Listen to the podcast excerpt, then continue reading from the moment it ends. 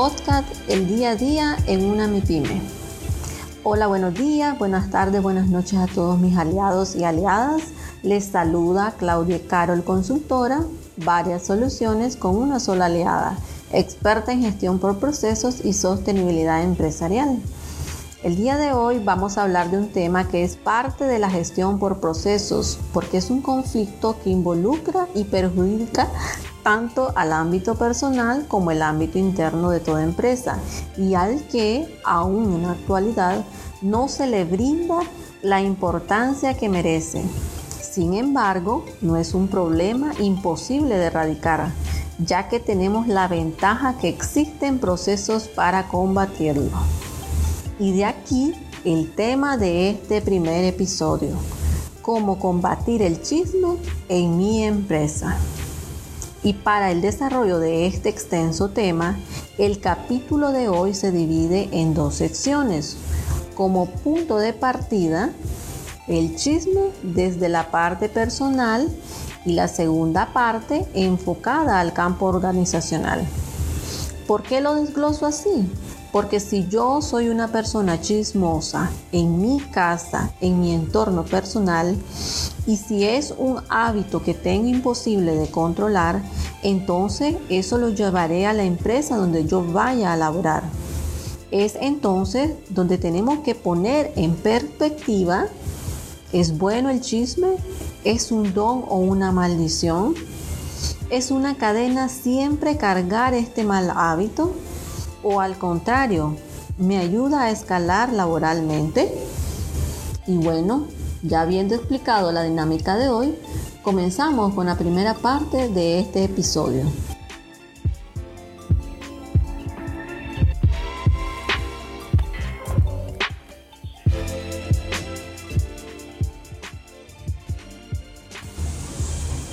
Vamos a mencionar unos ejemplos. Este es un chisme personal que afecta al colaborador de una empresa y comienza así. Rosa, te voy a contar la última. Dicen que la secretaria anda con el vendedor de la otra empresa y ella está casada. No le da vergüenza que supiera el marido. Suena un poco exagerado el comentario que hizo la persona chismosa, sin fundamento con lo que dijo, pero lo dijo. Este otro es un chisme organizacional que afecta a la empresa. Miguel, dicen que a Rosa le aumentaron el salario y eso que tiene seis meses de estar en empresa y a ti, que son más de 10 años, no te han ascendido de puesto ni aumento de salario. Debieras ir a hablar con el jefe. Algo raro se tienen esos dos. Este es un chisme ligado al proceso interno de la empresa y hay que erradicarlo porque la persona chismosa desconoce el proceso de cómo fue el aumento de salario de la colaboradora y los términos de contratación. Y esto es parte de los tantos chismes que se dan de manera personal como organizacional, que siempre existirán, pero se deben de controlar. Pero exactamente, ¿qué es el chisme?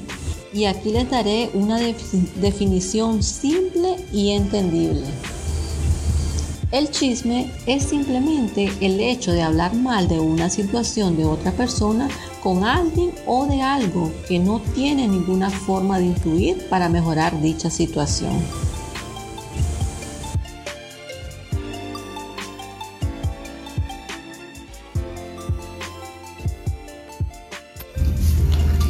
¿Cuál es el origen del chisme?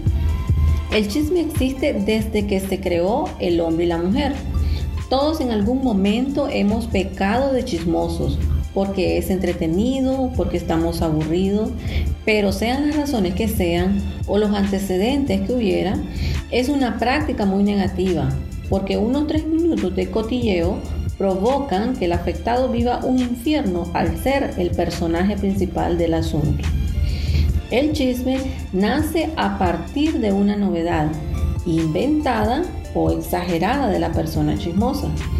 Cualquier asunto que se dé por más mínimo que sea, siempre y cuando el chismoso esté de espectador y en el momento oportuno es suficiente motivo para que se hable y se exagere del asunto y encima tiene la facilidad de regarse en tiempo récord en todo el medio donde se desarrolle la persona.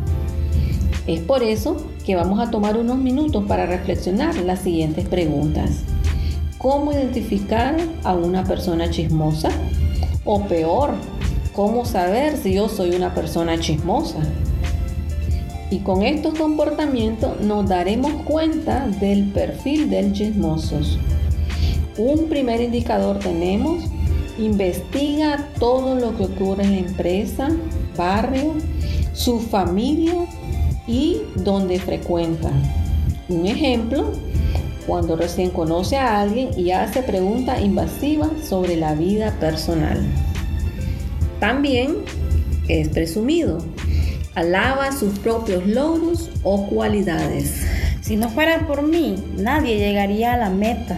No saben vender, son unos atenidos porque saben que busco el billete a como sea. Otro indicador es alguien que ve lo negativo de otros. Ejemplo. Mi cuñado no sirve para nada. No sé qué le vio mi hermana a ese hombre. Todo el tiempo anda sin dinero. No sé en qué los gasta y siempre anda con los mismos pantalones. Ni para comprarle da el dinero. Hace elogios con algún fin en particular para conseguir un favor o ganar su voluntad. Ejemplo. Mi vecina siempre anda pendiente de mí. Aunque no le recuerde, me deja el almuerzo de todos los días. Esto es porque necesita saber si el esposo sale cuando ella no está. Busca chismes para transmitirlo porque es un mal hábito para esa persona. No vive sin ellos ni puede respirar. Si no hace chisme en el día. Ejemplo. Se murió el vecino, pero dicen que la mujer lo dejó morir porque no lo visitaba siempre. Murió solo. Debe ser que ya estaba aburrida. Es una persona insegura, ve fantasmas en su alrededor, cree que todos le quieren hacer el mal y piensa mal todo el tiempo. Ejemplo. Aquí en esta empresa todos me tienen tema. No me soportan por el simple hecho que yo llego siempre a mi meta. Usted siempre ha querido correrme de la empresa porque como sabe que vengo tarde todos los días, quiere encontrar una excusa para despedirme. Otro indicador, no le gusta hablar de sus problemas y los camufla estando alegre o aparentando ser feliz. Y aunque vive en problemado en su casa. Ejemplo. No tengo de qué preocuparme. Mi vida es, es tranquila, sin problemas.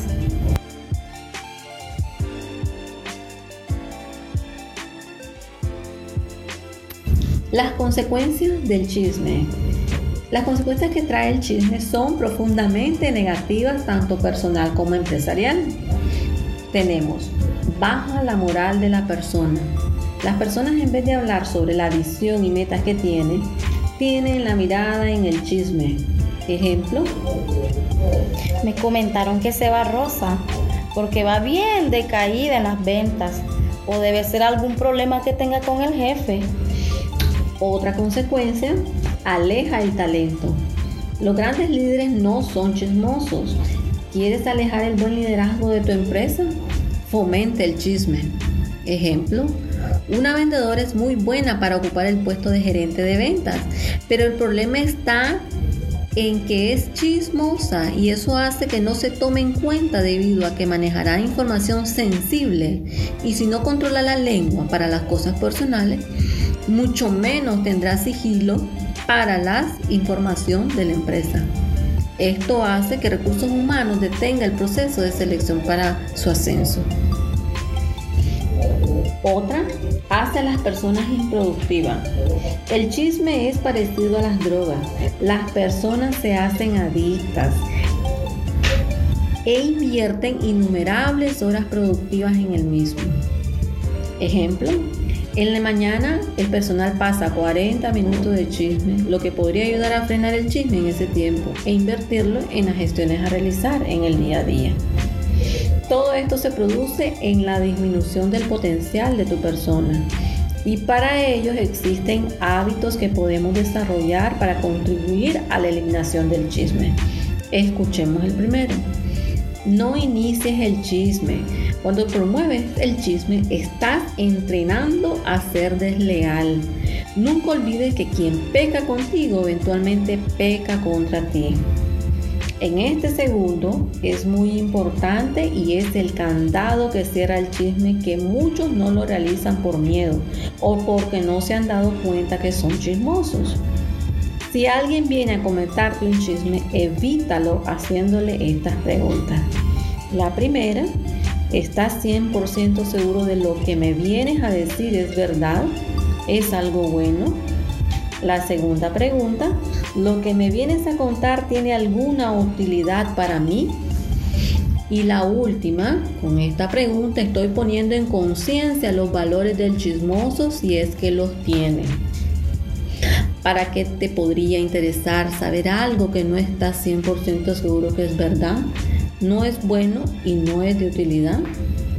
Hagamos estas preguntas y reflexionemos.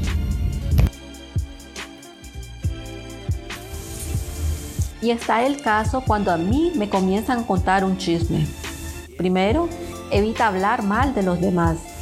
Es preferible guardar silencio antes de hacer algún comentario negativo especialmente si no estamos seguros de su veracidad y de cómo afectará a esa u a otras personas. Recuerda proyectar las consecuencias de lo que vas a decir y pregúntate si con tu comentario va a hacer algún aporte para resolver, mejorar o solucionar una situación. Otro, la práctica de la empatía. Colócate en el lugar de la persona que está siendo criticada y sin importar lo que otros digan, toma una posición imparcial.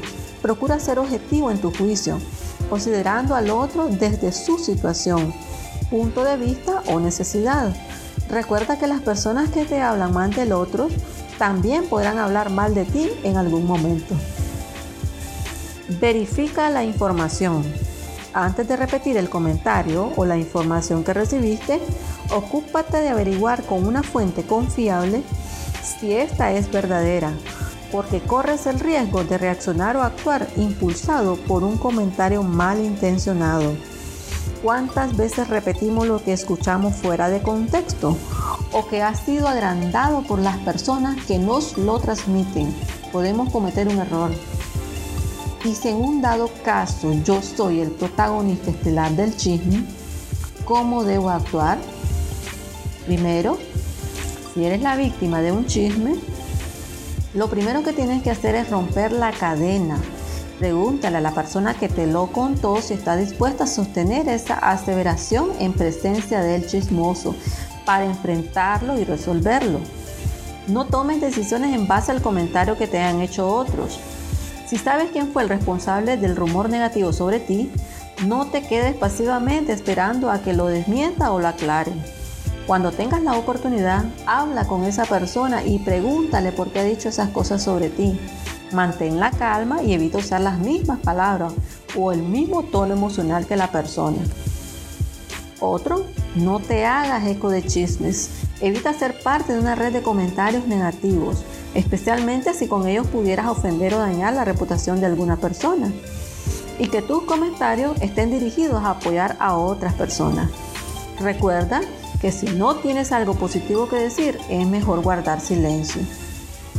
Y con esto terminamos la primera parte de este episodio con las recomendaciones que les he entregado para poder manejar a lo personal el chisme y sus consecuencias hacia mí y a mi entorno. Y recuerda, los chismes son creados por los envidiosos.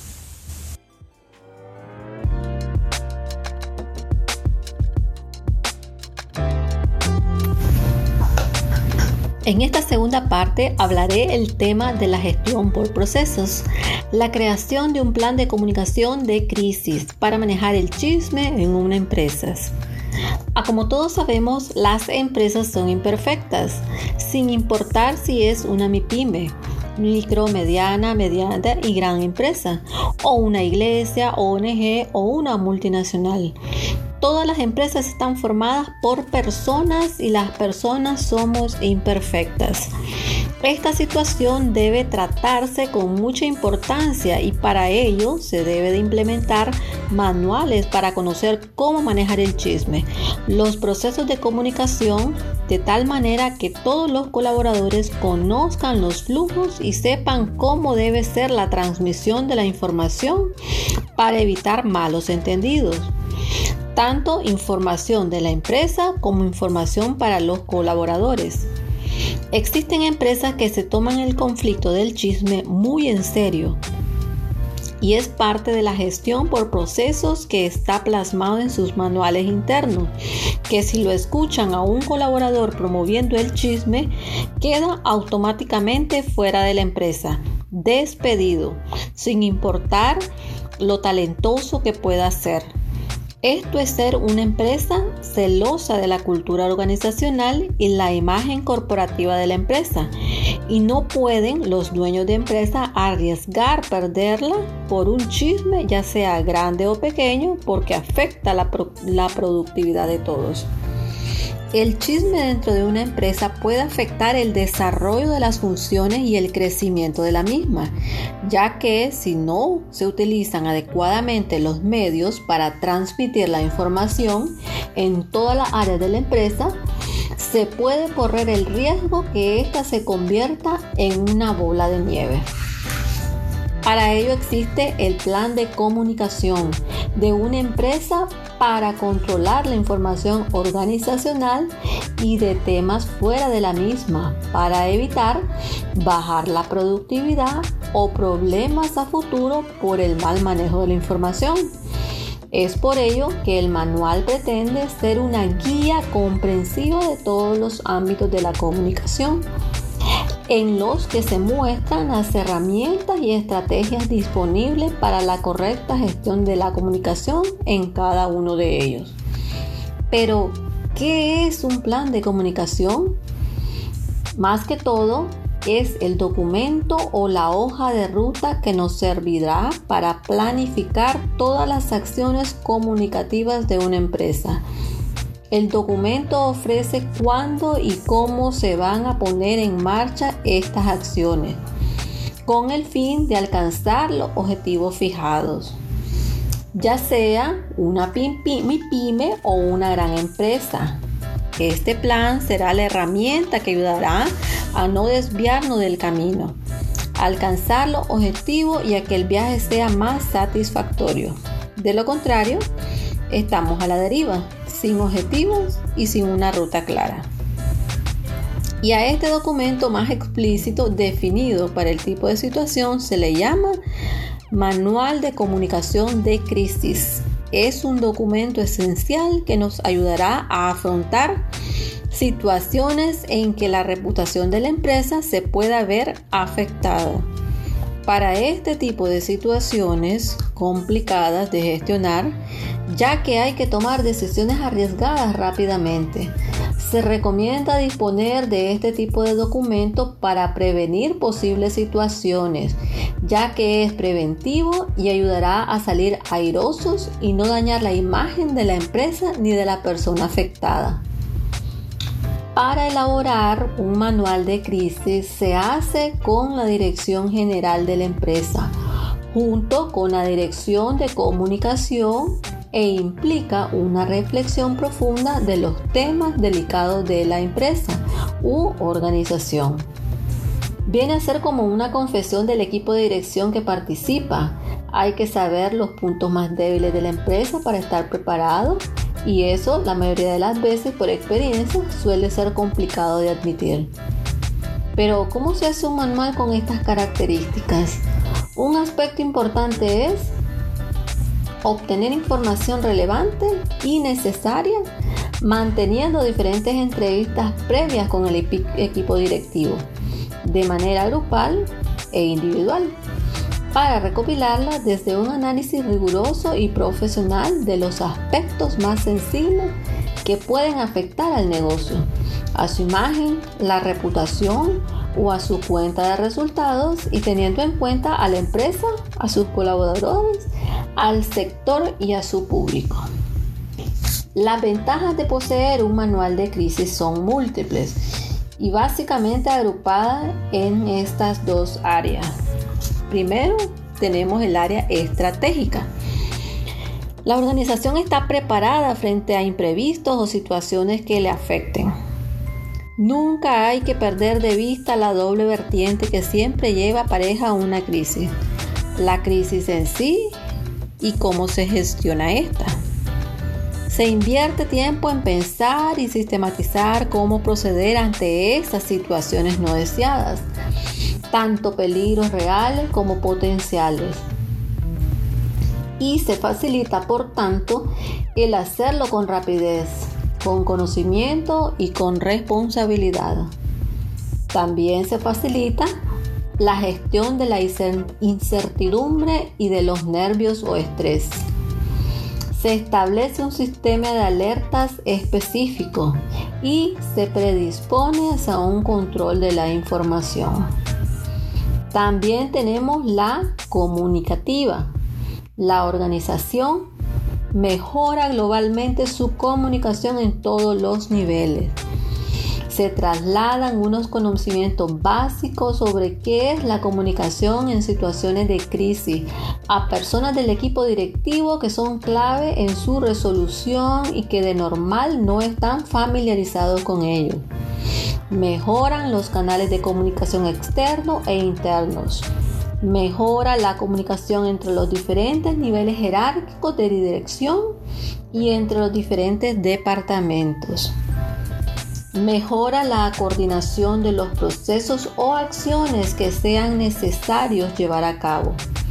Nunca hay que perder de vista que da igual el tema que se trate, en una estrategia de crisis siempre la comunicación es la mejor y más valiosa herramienta para despejar dudas y aclarar lo que proceda.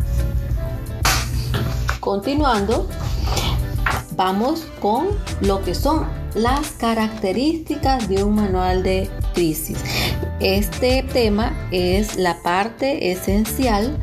¿Por qué? Porque en ello nosotros vamos a plasmar qué tan útil puede ser el manual de crisis. En este caso, nuestro tema es el chisme. Porque muchas empresas, muchos expertos en la parte de la gestión de procesos, confunden la crisis solamente un problema con el cliente externo, pero la parte interna que es de la organización no lo incluyen. Por eso el chisme es un tema interno, pero amplio, que afecta tanto fuera como dentro de la empresa. Entonces, dentro de las características tenemos la confidencialidad que es un documento confidencial y de uso exclusivo para las personas asignadas con acceso a su contenido. Hay partes que son de uso privado para el equipo directivo y algo de su contenido se comparte con otras personas de la organización para que estén al tanto. El manual de crisis es una norma de uso y como tal está aprobada por la dirección. No se va a hacer a la loca o porque se me ocurrió, no. La otra característica que tiene es de utilidad. Es un documento práctico, ante todo debe ser muy útil y presentado con claridad para ser entendido. Por eso es que se hace un análisis de los posibles riesgos y de las posibles crisis que puedan surgir, porque se hace en base a lo real. No es teórico ni para estar olvidado en un cajón o almacenado en una computadora. Es una herramienta que debe ser indispensable en la toma de decisiones. Y llegado el caso, cuando así lo decide el comité de crisis para su aplicación inmediata, por ello también es muy importante que esté actualizado. No se va a hacer, ah, no se o, no se hace eh, eh, hoy, y ya lo voy a guardar y lo voy a usar dentro de dos meses con el mismo contenido. Se debe de estar actualizando.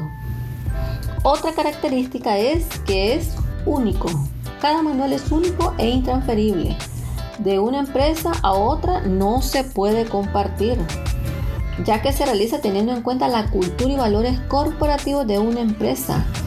Y tiene que ver mucho el conocimiento interno, conocer al personal los responsables de la parte de la comunicación están ligados con recursos humanos. Y es aquí donde juega un papel muy importante la evaluación del desempeño. Y dentro de ella está la capacitación.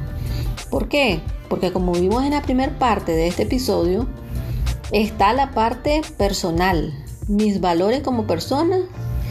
Y luego de eso, me voy a la empresa y yo estoy aplicando mis valores. Y si soy una persona chismosa, los voy a aplicar dentro de la empresa. Entonces, los directivos, los encargados de la comunicación, los de recursos humanos tienen que hacer un análisis de las personas, hacer una psicología organizacional para poder conocer al colaborador, para poder hacer el manual, poder elaborarlo y saber qué situaciones pueden ser las que se pueden presentar. Por eso es que es único, porque no se repite en otra empresa. Un manual no es un documento de corta y pega. En todo caso, eso sería un, nefasto manual. Otra característica que tenemos es los riesgos. Debe recoger todos los escenarios posibles y previsibles. O sea, los conflictos que pueden haber se pueden clasificar por tipología y grado de importancia. Por eso es que las personas que están involucradas deben de conocer las situaciones internas y los colaboradores. Hay que tener presente que lo que puede ser considerado grave por la empresa puede no serla para, por ejemplo, la opinión pública o resto del, público, de los colaboradores, de los clientes internos y externos. ¿ya? Entonces, por eso es que eh, difiere, no es lo mismo, no, no todos van a ser de la misma eh, temática. Y la última característica es la metodología que se utiliza recoge el método como nosotros vamos a resolver esa crisis, lo que se debe de hacer, los protocolos de actuación, la comunicación e información y las estrategias más adecuadas a seguir en función de los escenarios y sus puestos de riesgo según su clasificación e importancia.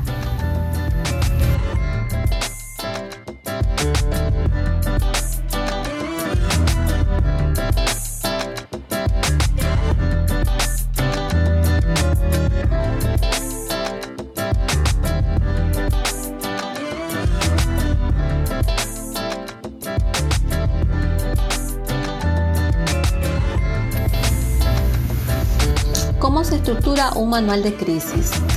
Aquí tenemos los pasos. Un manual de crisis contempla el plan de acción que debe ejecutar una entidad ante posibles variantes de riesgo. De esta manera pueden anticiparse con claridad al desarrollo de una posible crisis. Una vez se tenga el manual, este debe presentarse al comité de la empresa. El comité es un órgano clave que decide la política informativa y estratégica en situaciones de crisis aglutina a representantes de todas las áreas de la entidad. Además, ejerce como figura responsable de las decisiones que se toman durante una crisis. Es por eso que deben de conocerlo de 0 a 100 el manual, porque son ellos los que toman la decisión. Pero hay que tomar en cuenta qué es lo que debe de contener esa estructura del manual. Primero, todos los contactos de los miembros del comité de crisis, nombre completo, puesto dentro de la compañía, dirección de correo electrónico y otro que puede abrir desde un puesto remoto, número de teléfono de la empresa, de la casa y número de celular. Un segundo es bases de datos de contacto. Aquí van a ir todos los colaboradores de la empresa, los clientes internos, los externos, lo que tienen relación con las personas la parte de los, eh, los clientes internos prácticamente en la lista de los colaboradores. ¿Por qué? Porque son los posibles involucrados en una crisis. La tercera es las variables de riesgo y flujos de actuación. Es decir, posibles crisis, el tipo, los concretos según el caso. Para nuestro caso sería el chisme, porque el manual de crisis abarca todo lo referente a una situación de crisis, terremoto, salud, guerra, pero en este caso es la crisis para el chisme. Este manual es amplio, por eso en este primer episodio nosotros vamos a hablar solamente del chisme siguiendo con el numerado, describir las posibles crisis y cómo se ha de actuar. Para analizar cuáles son esos potenciales crisis, se realiza la auditoría de riesgo. Esto es revisar las posibles variantes que podrían intervenir en una crisis. Por ejemplo, una queja de un cliente externo, un malentendido por un salario de los colaboradores, un chisme. Entonces todo esto es un riesgo. Dentro del, del siguiendo con las estructuras, la cuarta es reporte de acontecimientos. ¿A qué público y en qué orden hay que avisar según la crisis que se dé? Porque no a toda la empresa se le debe dar información más que a los involucrados pero se debe de reportar solamente a ellos. Nadie tiene por qué eh, o ser una eh, publicación donde todos tienen que saber el resultado de lo que generó el chisme. Y la última son los documentos tipo, o sea, si la comunicación va a ser por medio de correo, por medio de una carta o la entrevista cara a cara con los involucrados, que normalmente eso se da con un acta, se levanta para dejar plasmado el cierre de esa crisis, ¿verdad? Y se dejan acuerdos. Uno de los elementos que eh, más se toman en cuenta en los manuales de crisis, ¿verdad? Es, al igual que ocurre a la hora de escribir un libro, el índice es uno de los elementos más importantes, porque es ahí donde yo voy a comenzar a describir qué es lo que contiene el manual es un elemento clave para la estructuración del manual de crisis. El esqueleto es el que va a sustentar el contenido. Hay una serie de elementos que sí o sí deben siempre, incorporar y que están alineadas con las tres fases básicas a la hora de gestionar una crisis. La primera fase inicial es la preparación. La segunda, de acción o inmersión ya en el problema y en cómo abordarlo. Y una tercera de recuperación o post-crisis. Junto a ello, la incorporación de anexos varios dependerá mucho tanto del tipo de empresa que se trate como del nivel cultural comunicativa que ya tenga la empresa. Un, aspecto muy relevante es la configuración del llamado comité de crisis, es decir, las personas de la dirección que integran el equipo que va a estar al mando con capacidad de decisión. El comité de crisis es el responsable de la gestión de una situación de crisis y es quien evalúa la importancia de un incidente o situación para catalogarla si es o no una crisis, para asignarle su nivel de importancia y poner en marcha el protocolo de actuación que corresponda. Habitualmente está integrado por personas del comité de dirección, consejo y dirección de comunicación, a las que se suma el apoyo externo de consultores de comunicación y de temas jurídicos y legales. Sí, ¿verdad? La crisis es bastante fuerte, entonces incluyen todos estos elementos. Otro aspecto muy relevante es el hecho de que el Internet y las redes sociales han supuesto un cambio drástico en la gestión de la crisis. ¿Por qué? Porque ahora el chisme no solamente se da a lo interno. La persona chismosa se ve eh, en la parte de publicarlo en las redes sociales que es más delicado. Ya no son solo los medios de, comunicaciones quienes pueden difundir, publicar, exagerar, sino en las propias redes sociales del, chismoso, eh, en la parte verdad personal sino que cualquier persona, cualquiera de la cadena de público puede hacerlo a través de las redes sociales y los diferentes canales que existan, acelerando exponencialmente las fases de una crisis. O sea que es más explosivo, es más delicado. Ello obliga a poner en marcha el seguimiento de que se tiene en la conversación de los medios sociales y asimismo tener preparada la respuesta a través de perfiles y canales online.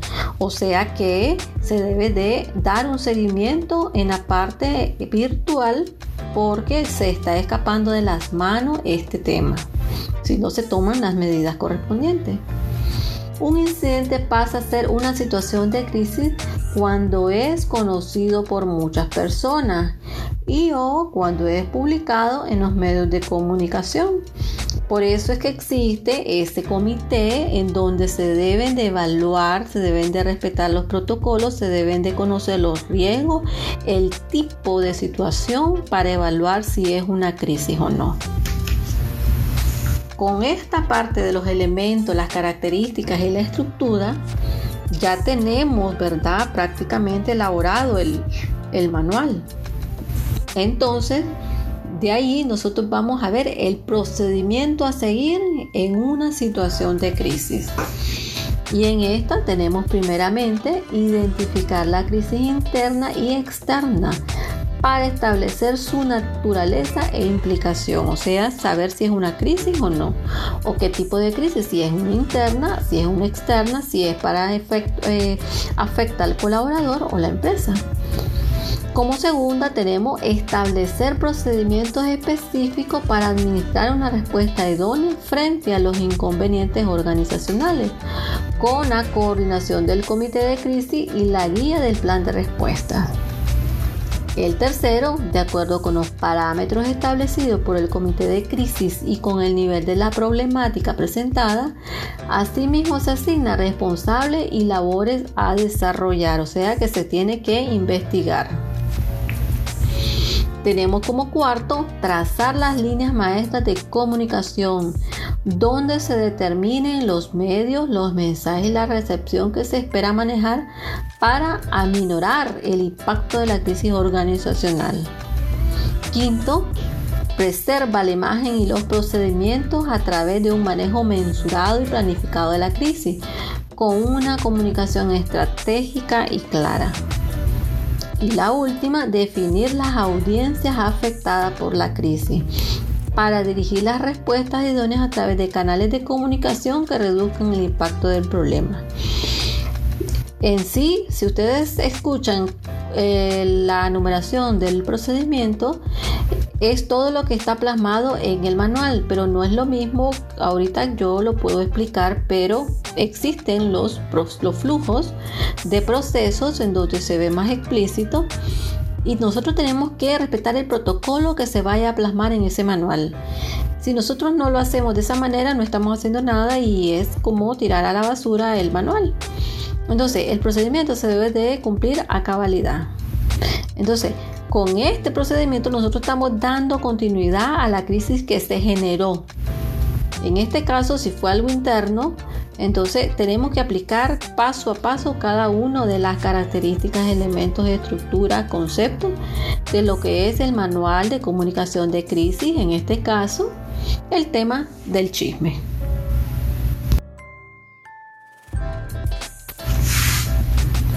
Ya para finalizar, ¿verdad? Recapitulando el tema, en resumen, el chisme en la parte personal y organizacional afecta a todos y en todos los aspectos.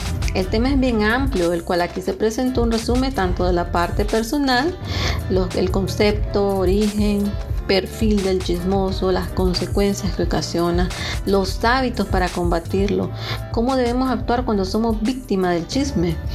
Esto ayudará a conocernos y a la vez en la parte organizacional para combatirlo implementando el manual de comunicación de crisis que es muy desconocido para muchas empresas y que en este episodio nosotros pudimos escucharlo y ya tenemos una idea de cómo implementarlo.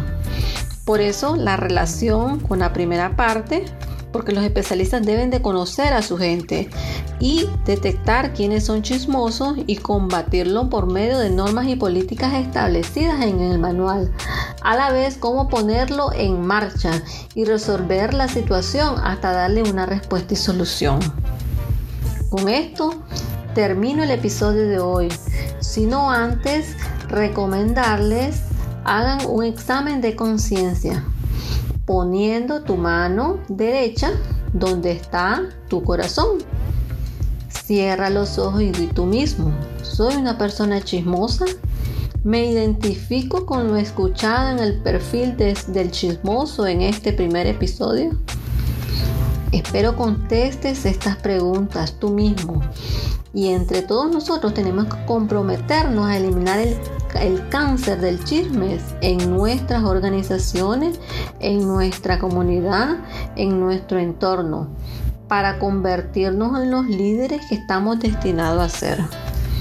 Agradezco su sintonía y los espero en el próximo episodio con otros temas en el día a día en una MIPYME. Casos reales que se viven a diario, cómo se desarrollan y cuál es la solución a dar para mejorar día a día.